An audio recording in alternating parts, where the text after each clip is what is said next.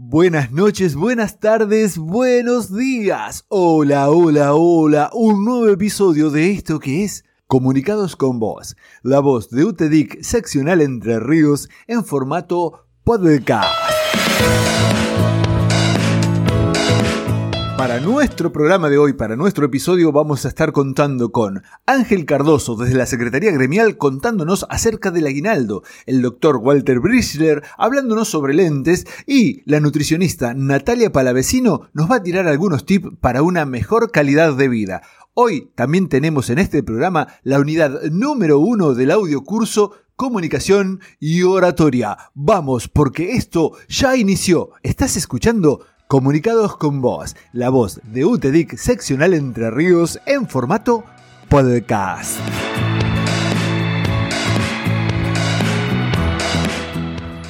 Hoy con nosotros Ángel desde la Secretaría Gremial nos cuenta sobre el concepto de aguinaldo y nos explica cómo se calcula. Vamos con esto.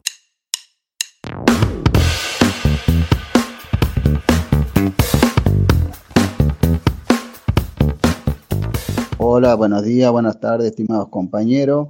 Como le había prometido, hoy vamos a hablar del sueldo anual complementario, más conocido como aguinaldo. Y vamos a hacer un poquito de historia.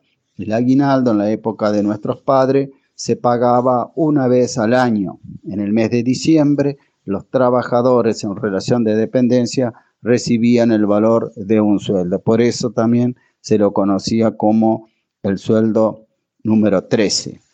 El sueldo anual complementario en la actualidad, a partir del, 2015, se paga en dos cuotas al año, dos veces al año, una en junio y otra en diciembre. En junio, dice la ley, su vencimiento es el 30 de junio y en diciembre el vencimiento es el 18 de diciembre.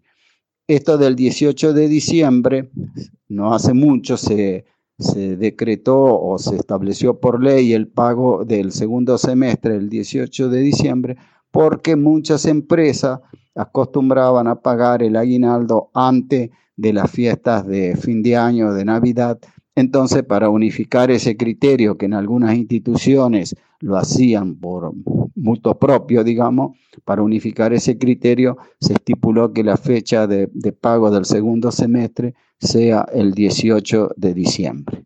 Ahora bien, entonces el primer semestre, que va desde enero a junio, vence el 30 de junio y el segundo semestre de julio a diciembre vence el 18 de diciembre.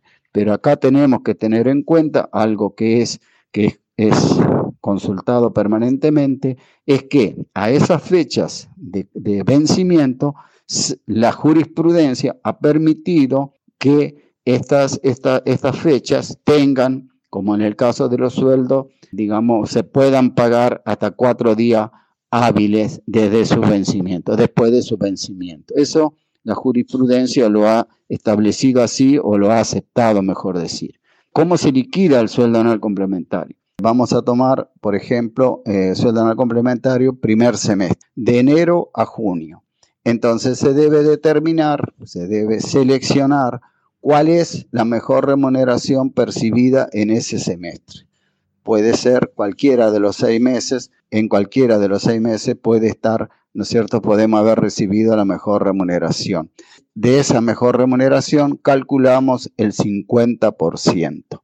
Ese 50%, que es el sueldo anual complementario, va a sufrir todos los descuentos. Los mismos idénticos descuentos que sufre el sueldo mensual, sufre el aguinaldo. Entonces, el sueldo anual complementario, por ser un concepto remunerativo, tiene los mismos descuentos que que el sueldo mensual. O sea, jubilación, ley 19032, obra social, cuota sindical, cuota, cuota sindical, ley 4035. Otra, otra pregunta que siempre muy solicitada por los compañeros afiliados es qué pasa cuando eh, la trabajadora que está en relación de dependencia y está gozando de la licencia por maternidad. El aguinaldo también tiene que ver con el tiempo efectivamente trabajado. Por eso esté en el caso de cuando la mujer está gozando de licencia por maternidad, sabemos que son tres meses, durante, cobrará el sueldo anual complementario proporcional a los otros tres meses. Durante esos tres meses que goza de licencia por maternidad, el que se encarga de pagarle el salario es el ANSES.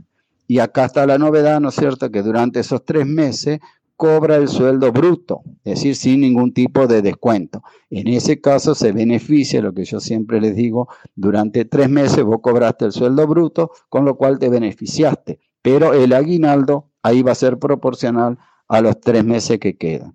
otra cosita a tener en cuenta, siempre, siempre el trabajador en relación de dependencia va a tener derecho al cobro del sueldo anual complementario, ya sea proporcional o, ente, o este, completo. Por ejemplo, si alguien entró en marzo, de marzo a julio se le tiene que pagar proporcional. Si, entró en noviembre, cobrará también el sueldo anual complementario proporcional por el mes de noviembre y diciembre. Y si hubiera ingresado en diciembre también percibirá el sueldo anual complementario proporcional, que yo lo hago sencillo, el 50%, lo divido en, en 6 y lo multiplico por 1 o 2 según la proporción. Otra cosita que hay que tener en cuenta del sueldo anual complementario es que producido el distracto del contrato laboral, ya sea por renuncia o por despido del trabajador, en ese caso también el trabajador va a percibir el sueldo anual complementario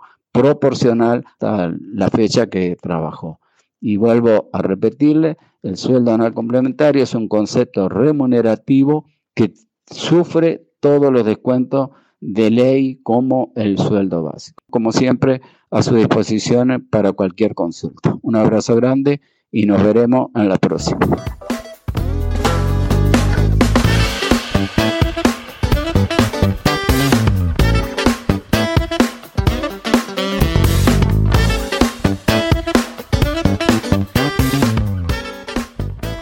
En este programa también con nosotros el doctor Walter Brisler del Centro Médico Urquiza nos habla sobre un concepto para elegir el mejor par de anteojos para nuestra visión.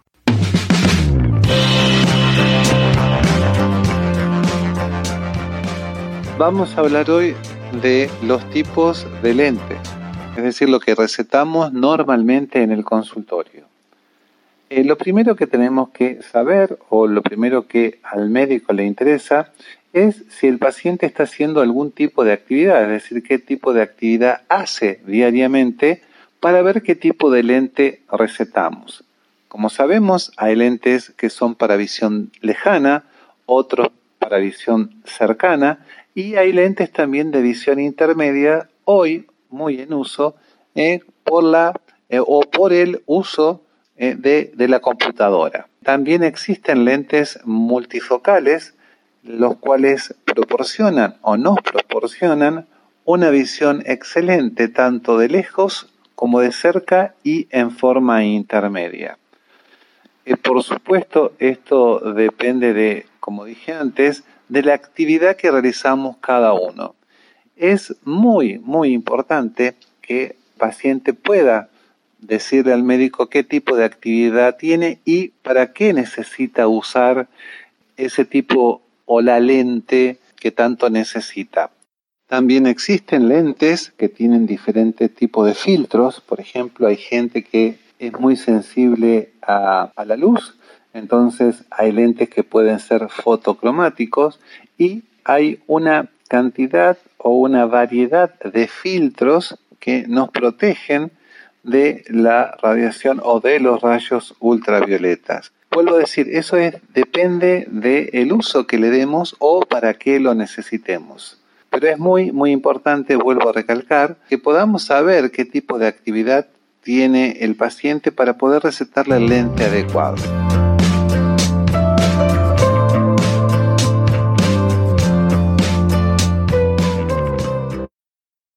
Como anunciamos al inicio del programa, hoy con nosotros Natalia Palavecino, nutricionista del Centro Médico Urquiza, compartiendo unos tips para mejor calidad de vida.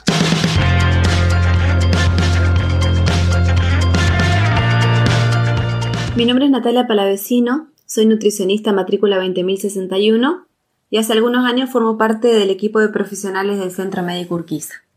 En esta oportunidad voy a dar algunos consejos generales sobre alimentación saludable.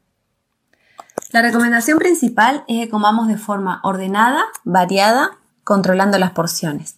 Esto sería hacer las cuatro comidas, desayuno, almuerzo, merienda y cena, y una o dos colaciones de ser necesario. Estas colaciones ayudan a cortar el ayuno entre comidas y que no lleguemos con tanta hambre a las comidas principales. Tenemos varias opciones. Por ahí si nos gusta lo dulce, podemos comer una fruta, tomar un vaso de yogur, eh, hacer un panqueque de avena o consumir unas galletitas de avena caseras. O si preferimos algo salado, podemos comer un huevo duro, una porción de queso cremoso, unos rollitos de queso barra, media palta con un poquito de limón o unos frutos secos. Para garantizar un buen aporte de fibra, vitaminas y minerales, es importante que incluyamos, tanto en almuerzo como en cena, una buena porción de vegetales, ya sean crudos como cocidos. Por lo general en invierno cuesta más comer ensalada, pero de esta forma se aprovechan más los nutrientes ya que los mismos no se pierden durante la cocción.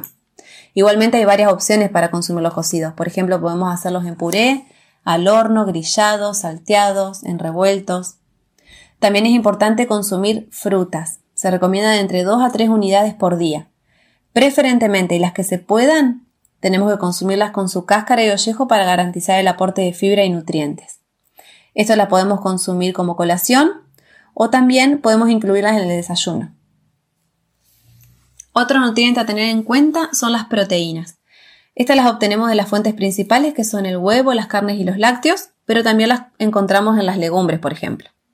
Por eso es importante incluir tanto en desayuno como en merienda una porción de leche, yogur o queso, o también un huevo revuelto, un panqueque o un omelette. Y en almuerzo y cena podemos consumir una porción de carne, ya sea de vaca, pollo, pescado o cerdo, siempre tratando de que sean cortes magros y si tienen grasa hay que quitárselas antes de cocinar. O también podemos consumir huevo o queso para gratinar, por ejemplo. Las grasas también son un nutriente importante en nuestra alimentación, principalmente las grasas de origen vegetal, que son las llamadas grasas buenas, ya que en líneas generales ayudan a bajar el colesterol malo y subir el colesterol bueno. Por eso es importante que todos los días incluyamos semillas, frutos secos, palta o aceite. Un alimento que debemos controlar son las llamadas harinas, que son los alimentos ricos en hidratos de carbono, los cuales nos brindan mucha energía. Hay que saber consumirlos eligiéndolos de mejor calidad y controlando la porción. Por ejemplo, si somos de hacer mucho ejercicio físico, es importante tener un buen aporte de hidratos porque necesitamos esa energía. Pero si no nos movemos tanto, y esos alimentos tienen un lugar importante en nuestra alimentación, eso que consumimos y no utilizamos como fuente de energía se deposita como grasa. Algo muy difícil de incorporar es el agua, y más en invierno que por ahí no tenemos tanta sed. Entonces una buena opción son las infusiones. Igualmente hay que tratar de tomar por lo menos un litro de agua y luego ayudamos con infusiones y con el consumo de frutas y verduras que también aportan agua. Tratar de usar poca sal a la hora de cocinar, por ahí preferir los condimentos para dar sabor a las comidas. Y por último, y no menos importante, les aconsejo hacer actividad física, ya sea caminata, bici, correr, ir a un gimnasio o hacer una rutina en casa. Hay que mantenerse activo porque la actividad física nos da vitalidad, nos mejora el ánimo, nos hace sentir mejor, nos ayuda a descansar mejor, también ayuda a estabilizar la presión arterial o regularizar los niveles de glucosa en sangre, mejora nuestra composición corporal, la actividad física tiene múltiples beneficios, así que siempre que sea posible y no cause dolor, tenemos que movernos. Espero que estos consejos sean de utilidad y que de a poco puedan incorporarlos para mejorar sus hábitos y de esta manera tener una mejor calidad de vida.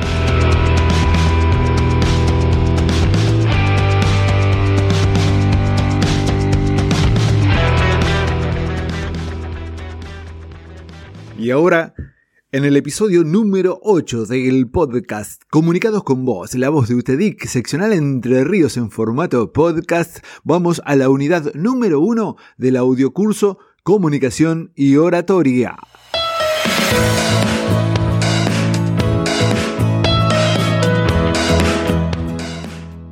En un episodio anterior Estuvimos haciendo la presentación de este curso de comunicación y oratoria y ya contamos algunos de los secretitos que hacen a una buena comunicación.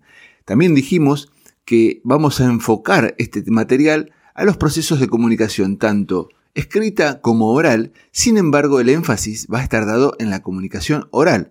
A su vez, dentro de esta comunicación oral, vamos a comentar sobre principios, fundamentos que tienen que ver tanto en la comunicación interpersonal como en la comunicación grupal, como podría llegar a ser tener que exponer frente a un auditorio.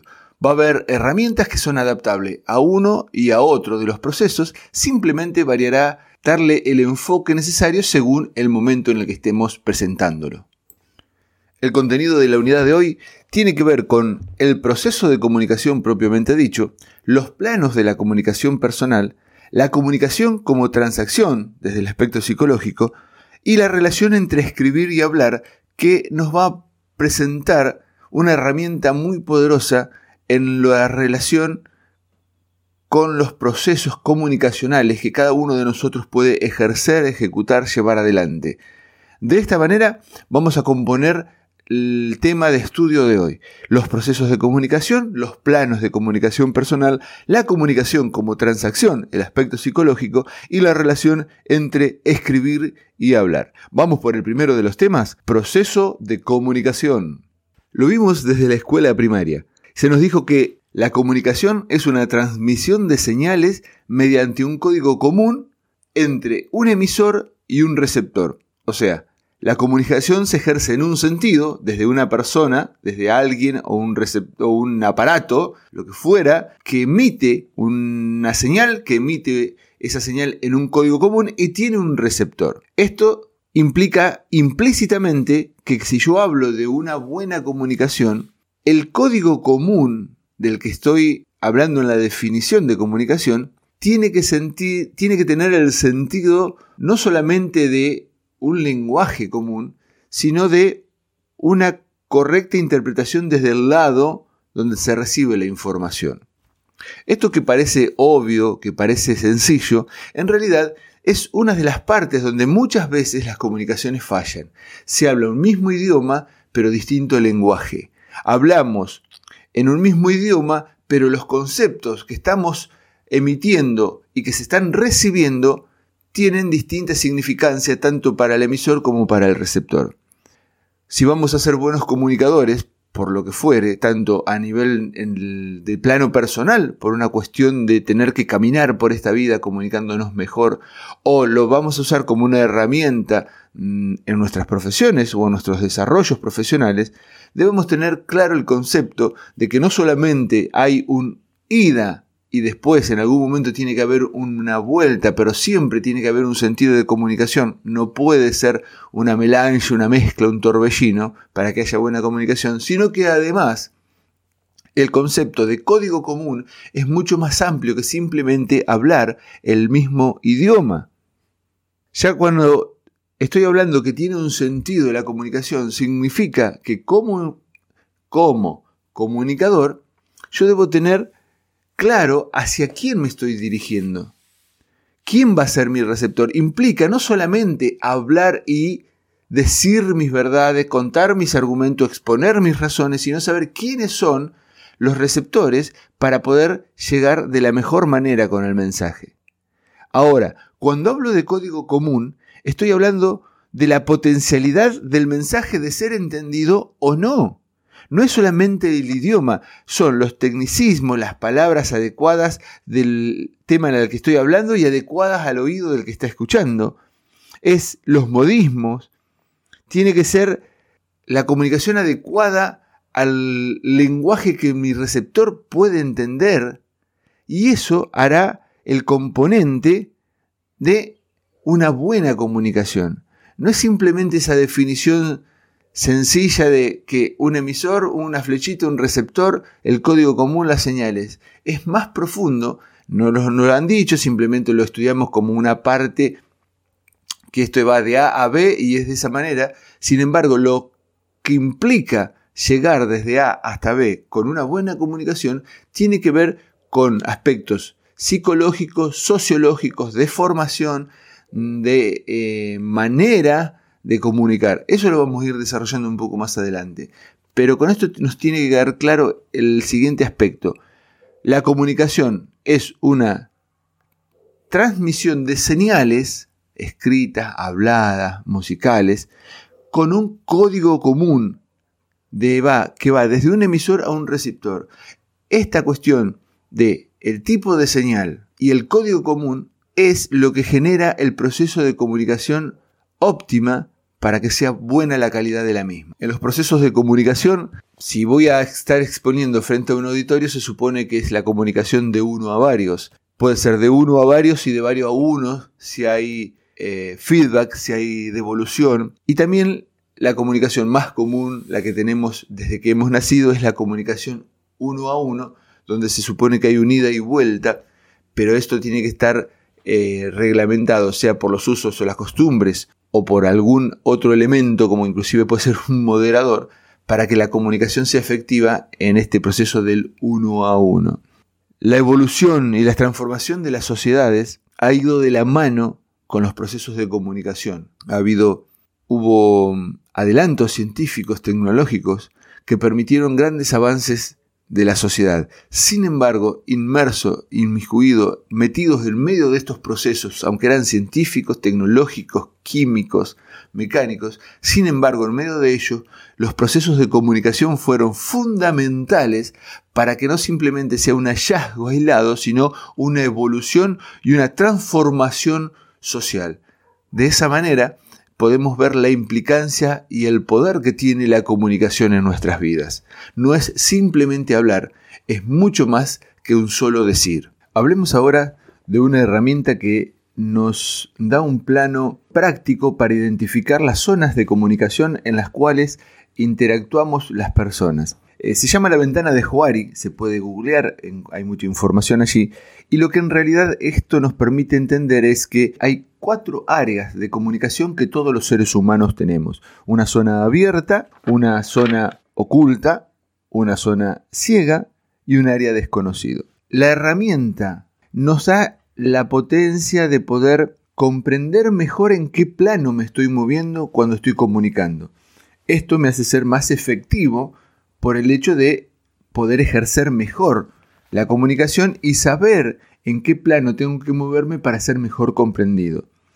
Por supuesto, es fácil deducir, o a lo mejor no es tan fácil, pero cuando uno lo medita un poco o mira con sentido común la vida, se da cuenta que la comunicación más efectiva, aunque no necesariamente siempre tiene, va a ser buena, pero sí efectiva, es la que se desarrolla en la zona abierta.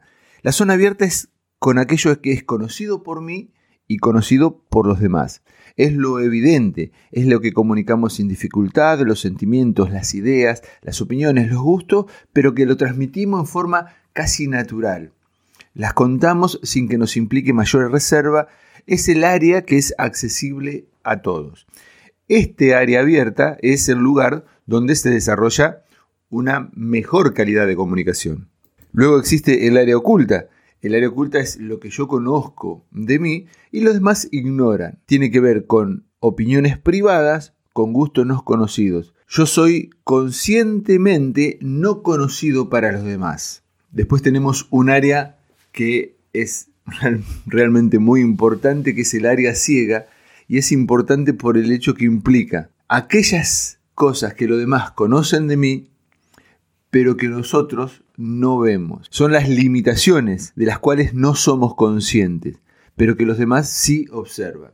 Como se puede limitar este área ciega, se hace solo y exclusivamente a través de la retroalimentación. Aquello que yo decido aceptar cuando al comunicar sin darme cuenta estoy mostrando mis limitaciones y los demás interactúan con nosotros diciéndonos de esas limitaciones. Implica una madurez, un criterio amplio, implica no juzgar, implica tratar de ser objetivo. La mayor limitante que tenemos con estas limitaciones es que rara vez podemos ser muy objetivos cuando algo se trata intrínsecamente de nosotros y, la última de las áreas es el área desconocida. Es aquello que está en nuestra personalidad inconsciente y pasa inadvertida para nuestros interlocutores, para nuestro entorno. Un buen comunicador puede ampliar la zona abierta y reducir las demás, porque, por ejemplo, el área desconocida no se puede intencionalmente achicarla porque justamente la desconocemos. Entonces significa que modificar lo que sí conocemos hace que las demás áreas de comunicación en nuestra persona cambien los tamaños, cambien la importancia. Entonces, ¿cómo se logra esto? Básicamente la premisa es ampliar el área abierta de comunicación y esto se recibe a través de una retroalimentación y la calidad de mi exposición. Dos áreas donde debo trabajar para poder tener un mejor plano comunicacional, una zona abierta mucho más amplia, agradable, eficaz a la hora de comunicar. Veamos ahora el proceso comunicacional desde un plano psicológico, desde el del análisis transaccional. El análisis transaccional es una teoría psicoanalítica y es un método de psicoterapia. En él se establece que la interacción psicológica es un intercambio de caricias en el proceso del yo de las personas. Dijo el psicólogo William James, Toda persona tiene necesidad de ser tocada y reconocida por los demás. La cuestión es que cuando nosotros comunicamos estamos tocando y reconociéndose a los demás. Saber aplicar el concepto de caricia nos da una herramienta para llegar de manera más eficiente con nuestro mensaje. También conocer lo que es el concepto de descuento, nos permite mayor claridad a la hora de articular y armar un mensaje. La caricia es aquello que genera emociones y sensaciones agradables. Son físicas, verbales, escritas, gestuales, no importa. Generan sensaciones y emociones agradables. Son aquellas palabras, cuando lo traducimos a la comunicación verbal, que responden la gran pregunta que nos hacemos todo cuando estamos queriendo oír a alguien, escuchar a alguien, cuando queremos prestar atención. Cuando alguien nos incita o nos estimula o nos invita a escucharle, tenemos una pregunta, consciente o subconsciente, pero tenemos una gran pregunta dando vuelta por ahí. En algún momento nos decimos, ¿qué hay en esto para mí? ¿Qué hay en esta comunicación para mí? Que a mí me sirva, me nutra, me entretenga, me divierta o lo que fuere. A esa gran pregunta, cuando la podemos responder en forma clara a través de caricias y descuento, estamos respondiendo con un mensaje que tiene realmente un contenido importante para poder transmitir. El descuento es aquello que genera un daño o una sensibilidad emocional que resta valía en un mensaje o resta valía al receptor del mensaje. Por ejemplo, te felicito por tus notas, han sido todas excelentes, pero en educación física podrías mejorar. El receptor borrará automáticamente todo lo anterior que hubo hasta la palabra pero. El pero es un indicador de la parte negativa del mensaje y es lo que más fuerte quedará arraigado y entendido en el receptor. Entender estos conceptos y estas pequeñas, grandes joyas de la comunicación es lo que nos hace mejores y más eficientes comunicadores a la hora de tener que dar un mensaje para alguien en particular o un auditorio en general. ¿Puedo usar un descuento como una herramienta para llamar la atención? para que ese pero, ese descuento que en un momento se ejerce a través del mensaje sea simplemente un llamado de atención y una forma de sensibilizar al auditorio o al receptor para un mensaje mayor y más importante que tengo que darle. Si lo hago de otra manera y si los descuentos son sucesivos, toda la parte positiva de los mensajes se elimina porque estamos siempre más propensos a tener una reacción defensiva, de huida, pararme desde el estar siendo atacado y eso quita mi concentración, quita mi forma de entender el mensaje, quita mi objetividad y simplemente buscaré la manera de defenderme de aquello que parece ser un ataque y que en realidad es una forma mala de expresión. Veamos unos pocos ejemplos para identificar cuál sería el descuento y cuál la caricia para después poder tenerlo con presente a nosotros tener que articular un, un mensaje, una comunicación. Por ejemplo, una caricia podría ser, estaba muy rica tu torta. El descuento, que tiene que ver con una subestimación, sería, no es gran cosa, usé premezcla, respondería mi interlocutor. Una caricia puede ser, sos un gran escritor. Del otro lado se le quita valor al quien da la caricia, por ejemplo, diría, me gustaría que lo dijese papá.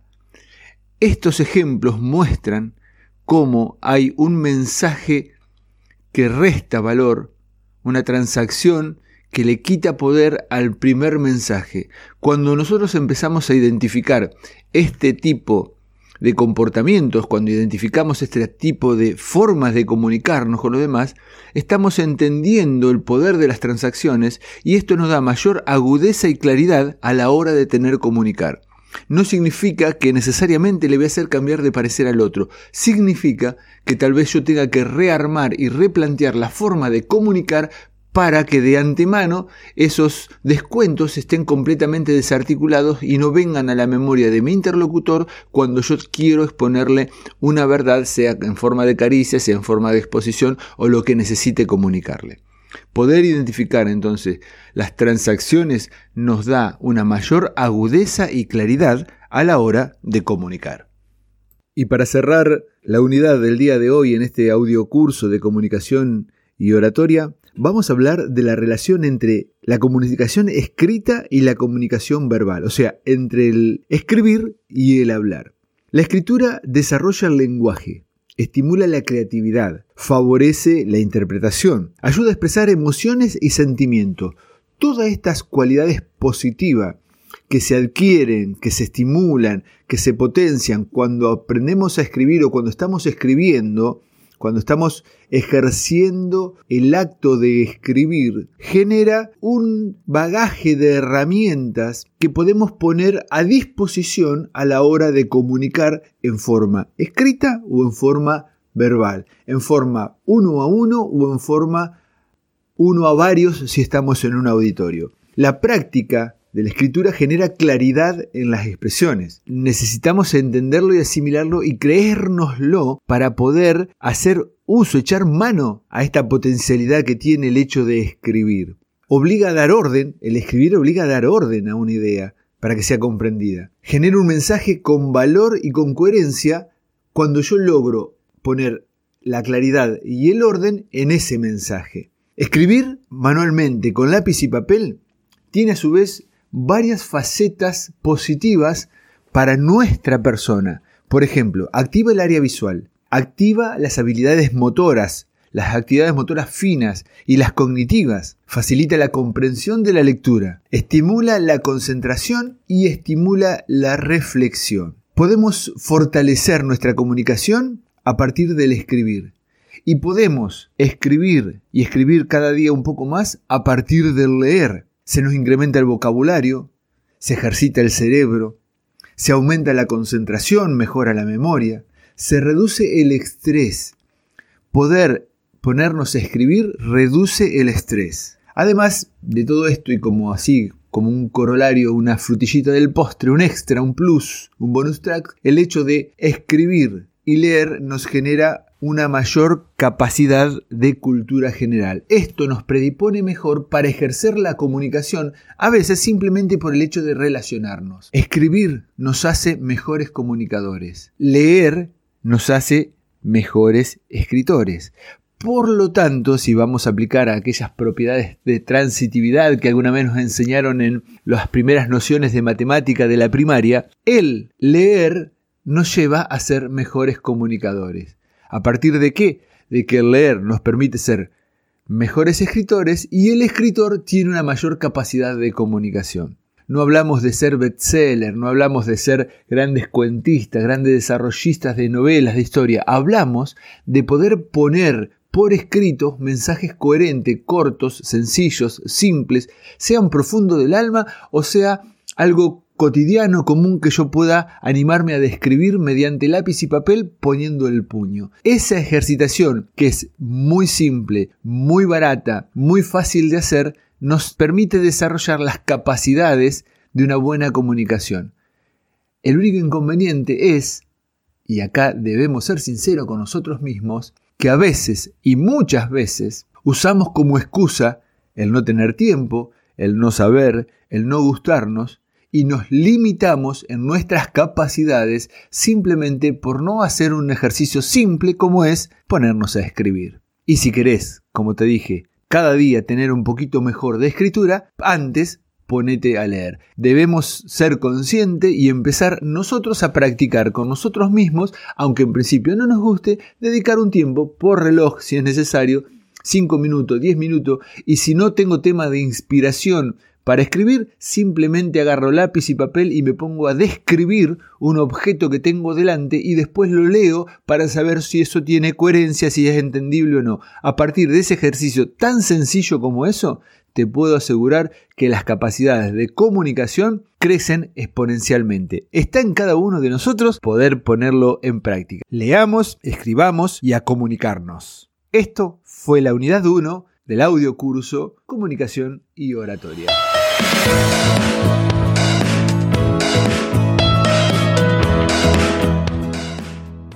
Y de esta manera llegamos al final de un nuevo episodio de esto que es Comunicados con Voz, la voz de UTEDIC seccional Entre Ríos en formato podcast. Chau, hasta la próxima.